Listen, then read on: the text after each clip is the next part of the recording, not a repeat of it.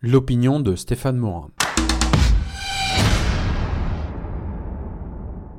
Je lis et j'entends souvent qu'on planifie la charge d'entraînement. D'ailleurs, évitez de dire charge d'entraînement, dites plutôt charge. Cela permet de prendre en compte tous les types de charges. La charge d'entraînement, la charge de compétition, la charge professionnelle, la charge personnelle. Non, on ne planifie pas la charge. C'est une erreur. On planifie les effets attendus.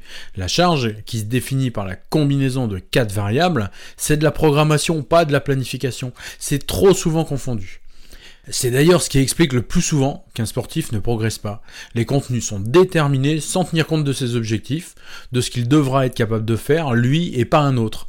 Trop de contenus sont des suites prédéfinies d'exercices qui ne tiennent pas compte des capacités et des progrès réels du sportif. On appelle ça le didactisme, c'est une approche péda qui met l'accent sur la transmission unidirectionnelle du savoir de l'entraîneur vers les sportifs, sans tenir compte de leurs objectifs, de leurs besoins, des intérêts et des capacités personnelles de chacun. Cette approche est très présente et elle est basée sur des méthodes d'entraînement centrées sur l'entraînant sachant et le sportif considéré comme un récepteur passif du savoir. C'est sans surprise, je vous avoue, quand je regarde comment les fédérations forment leurs entraîneurs.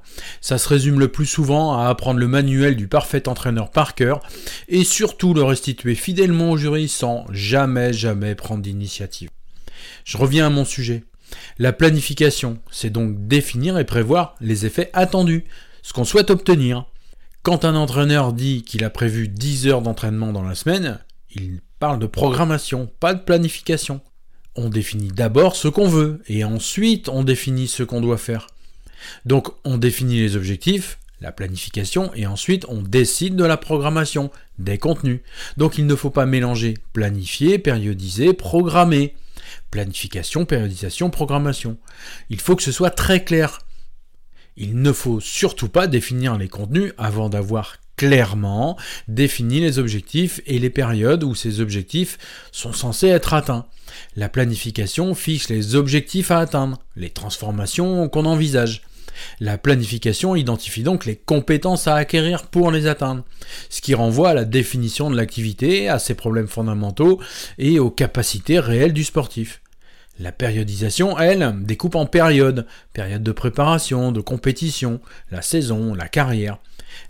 Périodisation, c'est l'expression temporelle de la planification. Elle conduit à définir des cycles, ces fameux cycles dont tous les entraîneurs parlent. La périodisation a donc pour double objectif de répondre aux exigences calendaires et de poser des repères et d'indiquer les ruptures qui traduisent un changement d'objectif ou une continuité dans les objectifs. C'est la périodisation qui précise si le sportif est dans un cycle de développement ou d'assimilation. La programmation, elle, définit l'ensemble des actions et des activités à réaliser pour maîtriser la compétence, les compétences à atteindre qui vont permettre de satisfaire l'objectif. Les méthodes d'entraînement, les principes séculaires, les stratégies associées, les outils de quantification des efforts, de la charge et des effets seront les instruments prioritaires de la programmation. Programmer, c'est donc concevoir les contenus d'entraînement. Alors, ça suppose par conséquent de bien comprendre ce qu'est une charge, une charge de travail. La charge, c'est en réalité assez simple à comprendre. C'est le travail qu'un sportif accomplit qui produit un effet. Donc dire charge de travail, c'est un peu redondant.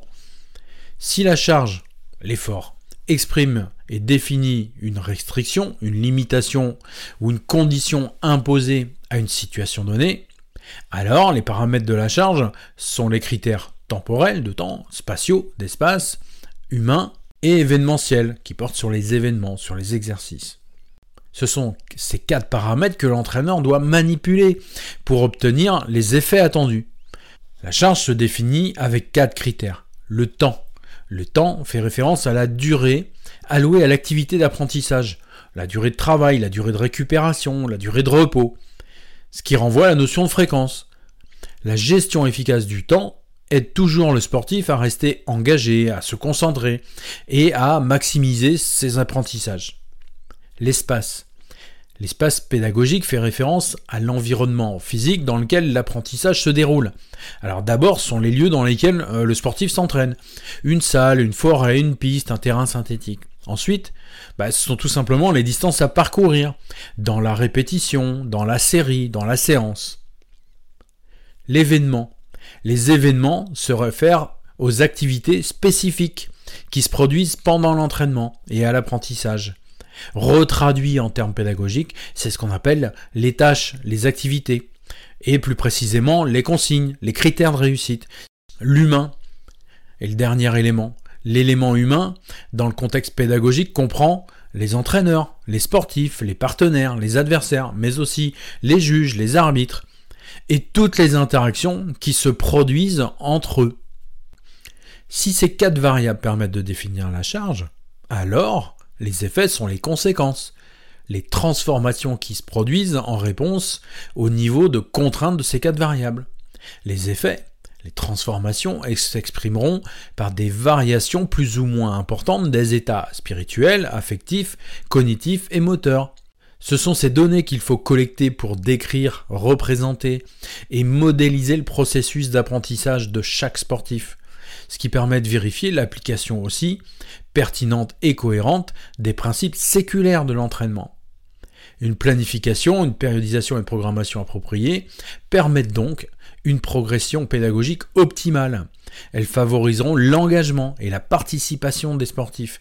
Elles faciliteront l'acquisition de connaissances. Elles encourageront le développement de compétences. L'objectif de l'entraînement, c'est de transformer des capacités de manière pérenne pour que l'organisme réalise des mouvements efficaces en dépensant moins d'énergie. Ce qui lui permet de concentrer cette énergie économisée sur d'autres tâches moins maîtrisées actuellement. Et c'est ce qui favorisera la performance, plus, plus souvent, et mieux, et au bon moment.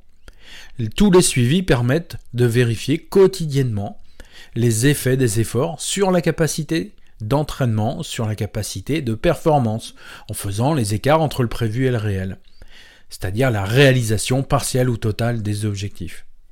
Donc il faut être bien clair sur la planification, la périodisation et la programmation. Et surtout, ne pas confondre, sinon on a des contenus d'entraînement qui sont complètement décontextualisés et déconnectés de la réalité du sportif. Ce qui explique que les progressions sont faibles, trop faibles, alors qu'elles pourraient être plus important.